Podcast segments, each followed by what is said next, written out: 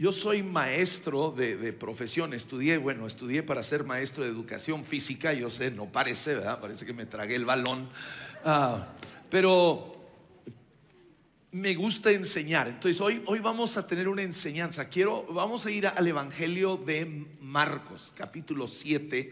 Pueden ir abriendo sus Biblias a Marcos, capítulo 7. El Evangelio de Marcos, Marcos no fue uno de los discípulos que estuvo con Jesús era muy amigo de Jesús de sus discípulos. De hecho, creen que tal vez la última cena del Señor fue eh, en el aposento alto de la casa de los papás de Marcos.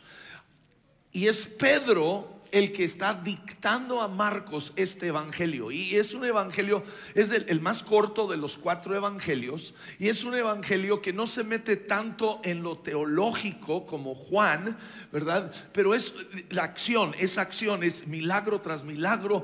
Dios Jesús obrando aquí en la tierra. Y, y me sucedió que cuando mi esposa Aide estaba en el hospital con COVID, yo estaba leyendo el evangelio de Marcos. Y fue una inspiración cada día. Cada día leer los milagros de Jesús y ver sus obras eh, levantaba mi alma, mi espíritu cada día. Entonces quiero motivarte a leer el Evangelio de Marcos. Es rapidito, son 16 capítulos. Lo puedes leer rápido en, menos de una quincena, te lo echas. Un capítulo al día. Ah, Fácil, fácil, fácil. Entonces vamos, Marcos 7, verso 24. Quiero ver tres milagros el día de hoy que hace Jesús. Y quiero ver en estos milagros lo que las personas hicieron, lo que Jesús hizo y cómo nosotros, tú y yo, podemos participar con Jesús en un milagro en nuestra vida cómo tú y yo, nuestra actitud hacia Jesús tiene un gran impacto, porque hubo ocasiones, dice, en una ocasión, Jesús, Jesús, el Hijo de Dios, dice, por la falta de fe de ellos, no pudo hacer ningún milagro en ese lugar. Entonces tú y yo tenemos un impacto tremendo en el mover de Dios en nuestra vida, en nuestras circunstancias. Entonces vamos aquí, encontramos Marcos 7, 24. Dice, luego Jesús salió de Galilea y se dirigió al norte, a la región de Tiro. No quería que nadie supiera que en qué casa se hospedaba, pero no pudo ocultarlo. Enseguida una mujer que había oído de él se acercó, cayó a sus pies. Su hijita estaba poseída por un espíritu maligno y ella le suplicó que expulsara al demonio de su hija. Como la mujer era gentil, nacido en la región de Fenicia, que está en Siria, Jesús le dijo, primero debo alimentar a los hijos, a mi propia familia, los judíos. No está bien tomar la comida de los hijos y arrojárselo a los perros. Es verdad, Señor, respondió ella, pero hasta los perros que están debajo de la mesa, se les permite comer las sobras del plato de los hijos. Buena respuesta, le dijo Jesús. Ahora vete a tu casa porque el demonio ha salido de tu hija. Y cuando ella llegó a su casa encontró a su hijita tranquila, recostada en la cama, y el demonio se había ido. Interesante esta historia, ¿no? Hay, hay, partes de esta historia que dices, espérame, ¿cómo, cómo, cómo? Y vamos a verla. Lo primero que vemos es que esta mujer había oído de Jesús. Ella había escuchado de los milagros que él hace. Y cuando ella escucha de estos milagros, entra en ella que fe, fe de que él puede hacer algo por mi hija. Me imagino que era como la mujer que del flujo de sangre que había ido contra doctor tras doctor. Y, y amamos a los doctores, damos gracias por los doctores, son una bendición de Dios, ¿verdad? Pero en veces ellos tienen un limitante humano que no pueden hacer todo, no son milagrosos. Y, entonces e, ella había oído de los milagros de Jesús y le entra fe. Lo que otros no han podido hacer por mi hija, Él lo puede hacer. Y tú y yo necesitamos en nuestra vida tener esa fe. Que tú y yo, tú y yo no, yo no puedo vivir de la fe de Alejandro Escobedo. Yo tengo que tener mi propia fe. ¿Sí? Yo tengo que tener mi fe. E, e, e, el que el, que alguien más levante pesas y haga ejercicio, pues qué bien, pero a mí no me beneficia. Yo tengo que ir al gimnasio. De hecho, esta es una historia genuina, real. Conozco a la persona que me la contó. Sus padres, esto es en el tiempo de VHS. ¿Se acuerdan de los VHS? Ok, mileniales, búsquenlo en Google. Les van a dar una foto ahí. Se consiguieron un, VHS, un cassette de VHS, lo pusieron en la máquina en su casa, en la tele, ¿ah? y se pusieron a ver ¿ah? ejercicios mientras ellos se comían un plato de nieve. ¿Usted cree que les sirvió de algo ver ese video? Para nada. Tú y yo tenemos que ponernos a hacer el ejercicio. La fe viene por el qué? El oír, el oír la palabra de Dios. La fe no viene por oír todo lo que están diciendo en las redes sociales. La fe no viene por oír lo que están diciendo en las noticias. La fe viene por oír la palabra de Dios. La fe, escúchame aún, no viene por oír prédicas en YouTube. Y no hay nada de malo en ello, yo también lo hago. Pero la fe genuina tuya y mía viene cuando tú y yo nos metemos a esta palabra y tú y yo la empezamos a leer y tú y yo la empezamos a masticar y tú y yo empezamos a meditar en ella y esta palabra se mete dentro de ti y de mí. Y es cuando nuestra fe empieza a crecer. Amigo, amiga, Vea esta palabra para que tu fe crezca. Vea esta palabra para que veas lo bueno que es Dios, lo poderoso que es Dios, lo misericordioso que es Dios, la, la gracia de Dios. Ve a esta palabra. Todos los días. Miren, no es una manda, no es una manda. Bueno, lees tres capítulos y te va a llegar el milagro. No, no, no, tranquilo. No es una manda, no es tarea, ¿ok? No es tarea, no es como en la escuela, en la primaria, es que si no lo hago, el maestro me va, me va a reprobar. No. Pero es que para que mi fe crezca, yo tengo que conocer a Dios personalmente. De hecho, Job, Job escribe y dice, ¿verdad? Este hombre que pasa por toda esta experiencia y se está quejando de Dios y está, al fin tiene un encuentro con Dios y dice, no te conocía, solo había oído de ti. Amigo, amiga, tú y yo no podemos vivir de lo que hemos oído de Dios sin nosotros ir a su palabra y oír de ello personalmente. Y esta mujer había oído de Dios. ¿Y qué hace? ¿Ves? La fe no solo nos llena la cabeza de información, no es llenarnos la cabeza, no es nomás llenarme con, con conocimiento aquí en la cabeza. Ten- tengo un tío, el hermano mayor de mi padre, ya, ya está con el Señor, Jerry Richards, tenía un doctorado en teología eh, eh, de, Harvard. Eh, el hombre era intelectual, pero no conocía a Dios en su corazón. Gracias a Dios antes de morir tuvo un encuentro personal con Jesucristo. Pero tú y yo podemos llenarnos la cabeza, pero de, solo información. Yo tomé en la preparatoria eh, una clase de la Biblia como literatura. La maestra conocía la Biblia como un libro de literatura, pero no conocía nada de Dios. Entonces, la fe nos tiene que llevar a la acción. Tenemos que ponerlo en práctica en nuestra vida. Y esta mujer oye de Jesús y ¿qué hace? Se acerca a Jesús. Tú y yo tenemos que acercarnos a Jesús. Santiago 4:8 nos dice que acérquense a Dios y él que se acercará a ustedes. Tenemos que acercarnos a, Él. Hebreos 4:16. Acerquémonos confiadamente al trono de la gracia para recibir misericordia y hallar la gracia que nos ayude en el momento inesperado, en el momento de la mayor necesidad. Tú y yo, ¿cómo es que me voy a acercar a Dios si no conozco a Dios? Y vivo con este temor de Dios. De Dios es, e, e, el que me va a regañar. Dios es el que me va a dar el coscuarrón. Pero si yo vengo a esta palabra, yo conozco que Él es un Dios de amor, un Dios de misericordia. Yo puedo acercarme a Él y buscarlo.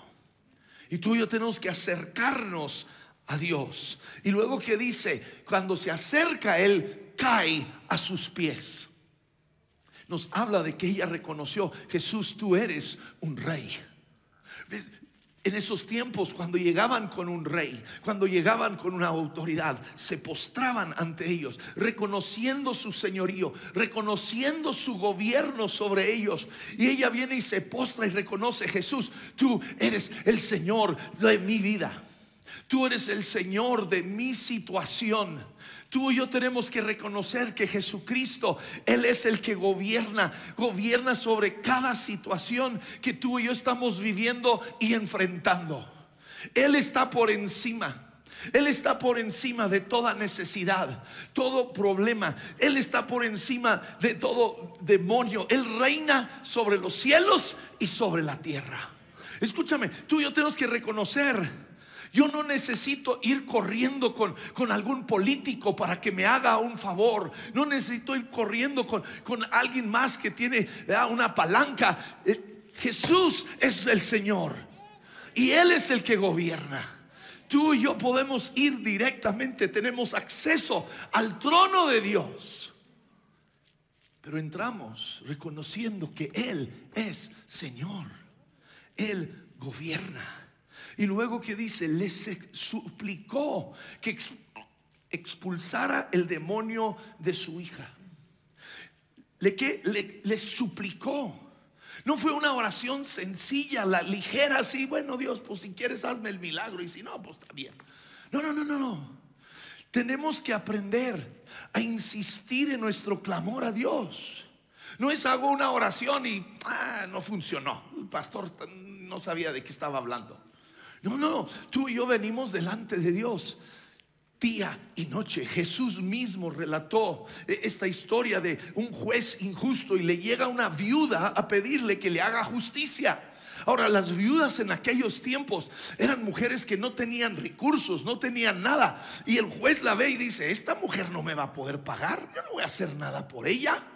Pero dice esta mujer sigue día y noche. Está allí cuando él llega al despacho, ahí está. Cuando sale del despacho, ahí está todos los días hasta que se harta dice, bueno, pues le hago justicia para quitármela de encima. Y Jesús lo relaciona con la oración y nos pregunta, ¿habrá fe en la tierra? ¿Habrá hombres, mujeres aquí que se paran delante de Dios día y noche diciendo, Dios, toca la vida de mi hijo, salva a mi hijo? Y no se dan por vencidos. Que no se dan por vencidos. Que tú y yo, nuestro clamor a Dios es constante. El que pide, dice la escritura, y sigue pidiendo. Es un verbo continuo. El que pide y sigue pidiendo, recibe que tengamos esa pasión. Ella le suplica, pero ¿qué le suplica? Que expulse el demonio de su hija. Es específico en lo que quiere. Ora específico, no ores Dios, bendíceme. Y para ti, ¿qué es bendición? Porque a lo mejor Dios te bendice en una manera diferente a lo que tú estás queriendo. Tenemos que ser específicos en qué queremos, que tu oración sea constante y específica. Oh, Jeremías 33, 3 nos dice, clama a mí y te responderé. Pero dice, clama, clama. Tenemos que ser gente de oración constante. Ahora, la respuesta de Jesús ante esta mujer nos puede sorprender.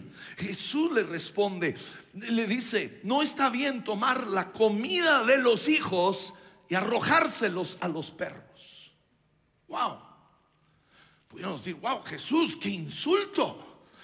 ¿Cómo responderíamos tú y yo? ¿Cómo responderíamos si a Jesús, a ti, a mí nos dice, no puedo dar lo que es para mis hijos a los perros?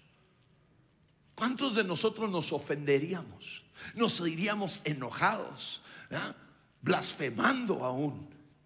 Pero esta mujer, escúchame, no solo reconoce a Jesús como Señor, pero se humilla ante Él y reconoce la bondad de Dios. Ella sabe que Dios, que Jesús es bueno y le dice, le dice, escúchame, dice, es verdad. Y le dice, pero hasta los perros que están debajo de la mesa se les permite comer las sobras del plato de los hijos.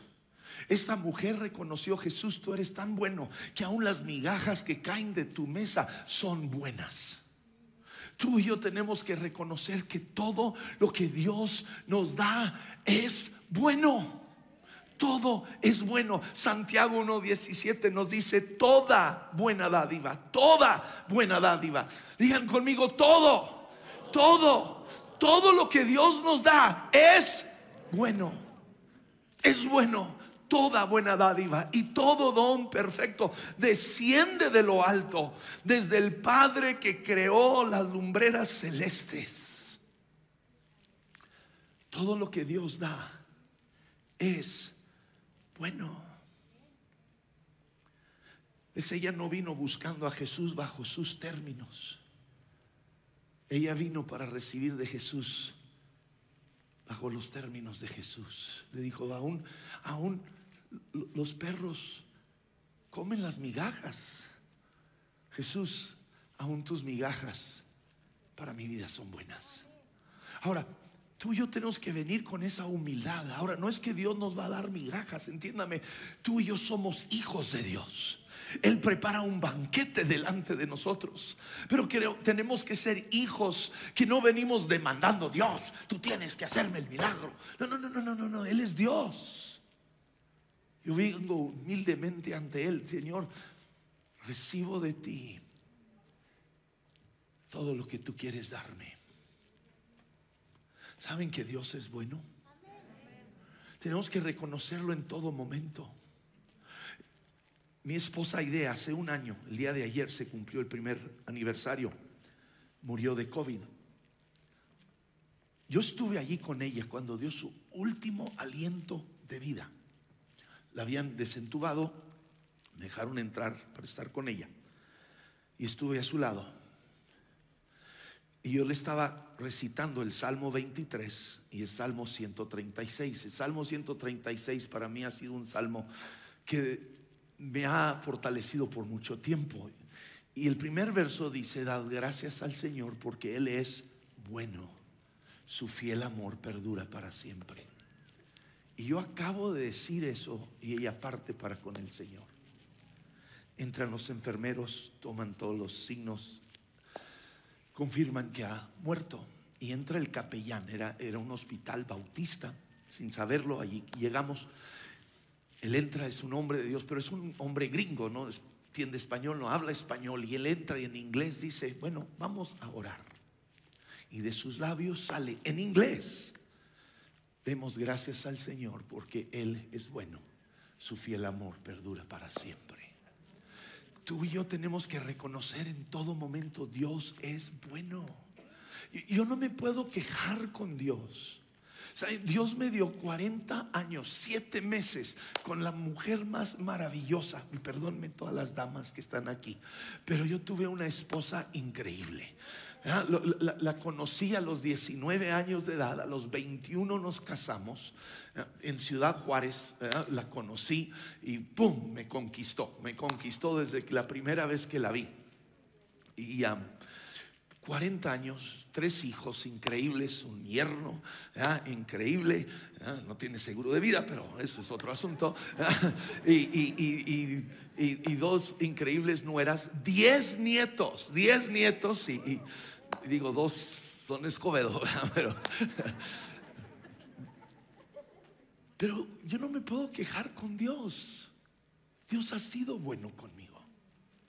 Y cada uno de nosotros podemos ver la bondad de Dios en nuestras vidas. Y esta mujer dijo, aún las migajas de Dios son mejor que lo que el mundo me puede dar. Mejor que el mundo me puede ofrecer. Y vámonos rápido porque el tiempo se me acaba. Vente, Betsa, córrele. Seguimos allí Jesús, sale de Tiro, llega a Sidón y le traen a un hombre sordomudo y quieren que lo sane. Ahora Jesús lo toma a este hombre y lo saca del pueblo. No lo sana enfrente de toda la gente, lo lleva a solas. amigos, hay cosas que Dios va a hacer cuando estamos juntos, pero hay otras cosas que Dios va a hacer en tu vida y en mi vida a solas. Cada uno de nosotros debemos, oh, les, les felicito a ustedes que están aquí, los que nos están viendo en línea, anímate, regresa a estar en presencia. Pero hay cosas que Dios hace aquí, pero hay cosas que Dios hace uno a uno con nosotros. Por eso es tan importante que cada día tú hagas tiempo para Dios. Haz tiempo para apagar la tele, apagar el celular, las redes sociales hallarte a solas con Dios, aunque sean 15 minutos, 20 minutos, pero encontrarte a solas con Dios. Como lo puedo? Yo, salgo a caminar, eh, voy caminando, estoy caminando solo y, y el caminar y estoy solo con Dios y puedo hablar con Dios. Haya tu lugar a tu lugar, tal vez es sentado con un café y, a solas que puedas estar con Dios y escuchar a Dios. Ahora, Dios saca a este hombre para estar a solas con él, para ministrar a su necesidad y luego e, es, sordo mudo, ¿sí? Toma sus dedos y los mete en sus oídos. Dios quiere en veces meter su mano en tu vida y mi vida en las áreas débiles de nuestra vida. Pues muchos de nosotros queremos enseñarle a Dios nuestras áreas fuertes. Mira Dios, cómo voy aquí. Mira Dios, estoy haciendo esto, estoy ayudando en esto. Dios, Dios, y queremos presumirle a Dios lo que hacemos, pero Dios quiere venir y meter su mano en tu vida y mi vida en las áreas débiles que tenemos.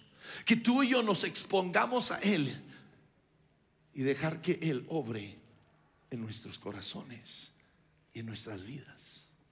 Y luego, escúchame, Jesús tenemos que permitirle Él obrar en nuestras vidas como Él quiere. Porque vamos a ver, no sanaba a todos igual.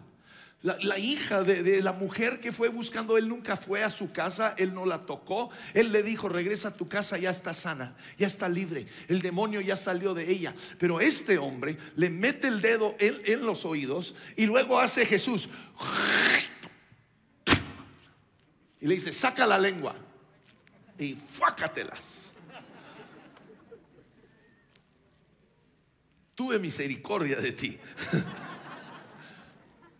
gracias, Seth, gracias. Le embarra la saliva en la lengua. Y ustedes dicen, oh, guácala, wow, eso no es sanitario. Pero con ese hombre era lo que Jesús tenía que hacer para sanarlo tú y yo estamos dispuestos a permitir a Dios obrar en nuestra vida como Él quiere? ¿O yo le quiero dar los términos? Mira Dios, quiero que me, me sanes el matrimonio, pero, pero Dios, ah, mira, y, y tú y yo queremos dictarle a Dios los términos.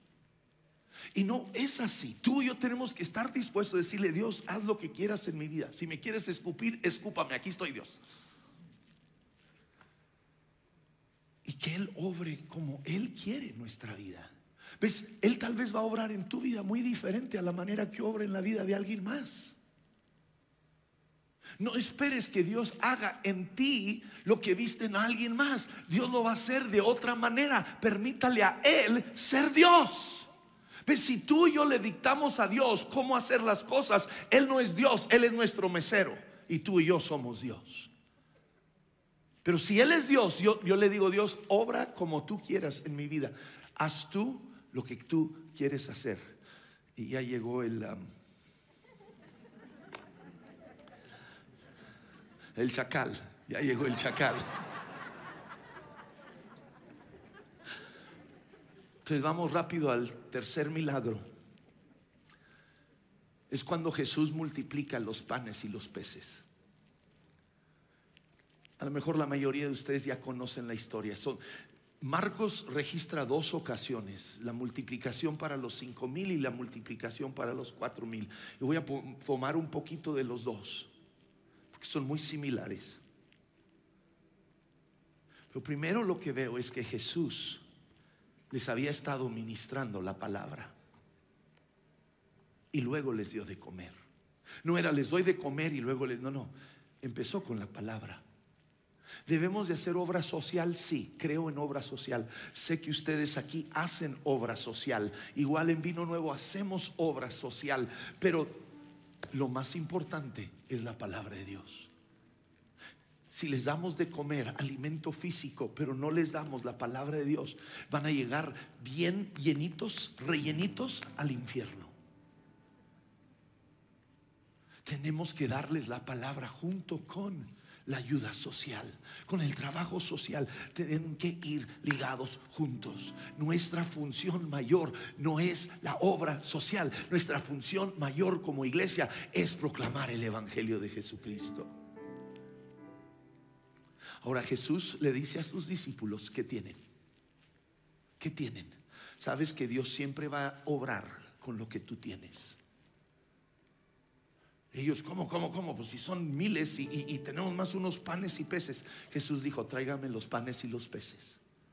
¿Qué es lo que tú tienes? Dios va a empezar a obrar con lo que tú tienes. La viuda, la viuda que llegó con el profeta diciendo, se van a llevar a mis hijos como, como esclavos porque tenemos esta gran deuda. El profeta le dijo, ¿qué tienes en casa? Y Dios hizo el milagro con una vasija pequeña de aceite.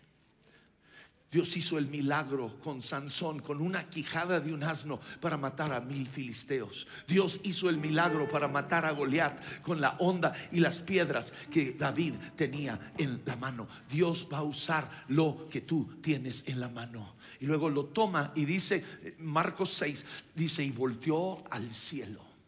Mira, no volteó a ver la multitud y dice, wow, ¿cuántos son? Y luego estos doce que vienen conmigo son retragones. No, no volteó a ver los panes y los peces que hubiera dicho, ay, qué poquito es. Miró al cielo. Amigo, no voltees a ver tu necesidad. No voltees a ver tu enfermedad. No voltees a ver la, la demanda de divorcio que te acaban de dar. No voltees a ver tus recursos. Porque no te van a alcanzar. Voltea a ver aquel que lo tiene todo. Aquel que nunca le falta nada. Aquel que es el creador de todo el universo, que habló, solo lo habló y este mundo vino a existir. Volteó hacia el cielo y luego esos panes y peces que tenía en las manos las elevó y empezó a dar qué gracias. No empezó a quejarse, no empezó a decir, Señor, ¿qué quieres que haga con esto? Mira tantos. No, no, empezó a qué? A dar gracias. Es tiempo, amigo, amiga, que tú y yo dejemos de quejarnos. No, Dios, pues este trabajo que me dan, ¿cómo voy a pagar la renta y, la colegiatura de mis hijos? pues no me alcanza con esta chamba, Dios. Deja de quejarte, empieza a decirle, Dios, gracias por el trabajo que me has dado. Gracias, oh Dios, que tengo trabajo, Señor. Y que tú, oh Dios, lo bendiga, bendice mi trabajo, bendice, Señor, a mi jefe. Y empezaron a dar gracias. Y luego lo tomó y lo dio a los discípulos y les dijo, repártanlo. El milagro sucede cuando tú y yo empezamos a vivir una vida generosa que Pedro, Pedro cuando recibe ese pan hubiera pensado, ah, no, este pan es mío. Este no se lo doy yo a nadie. ¿eh?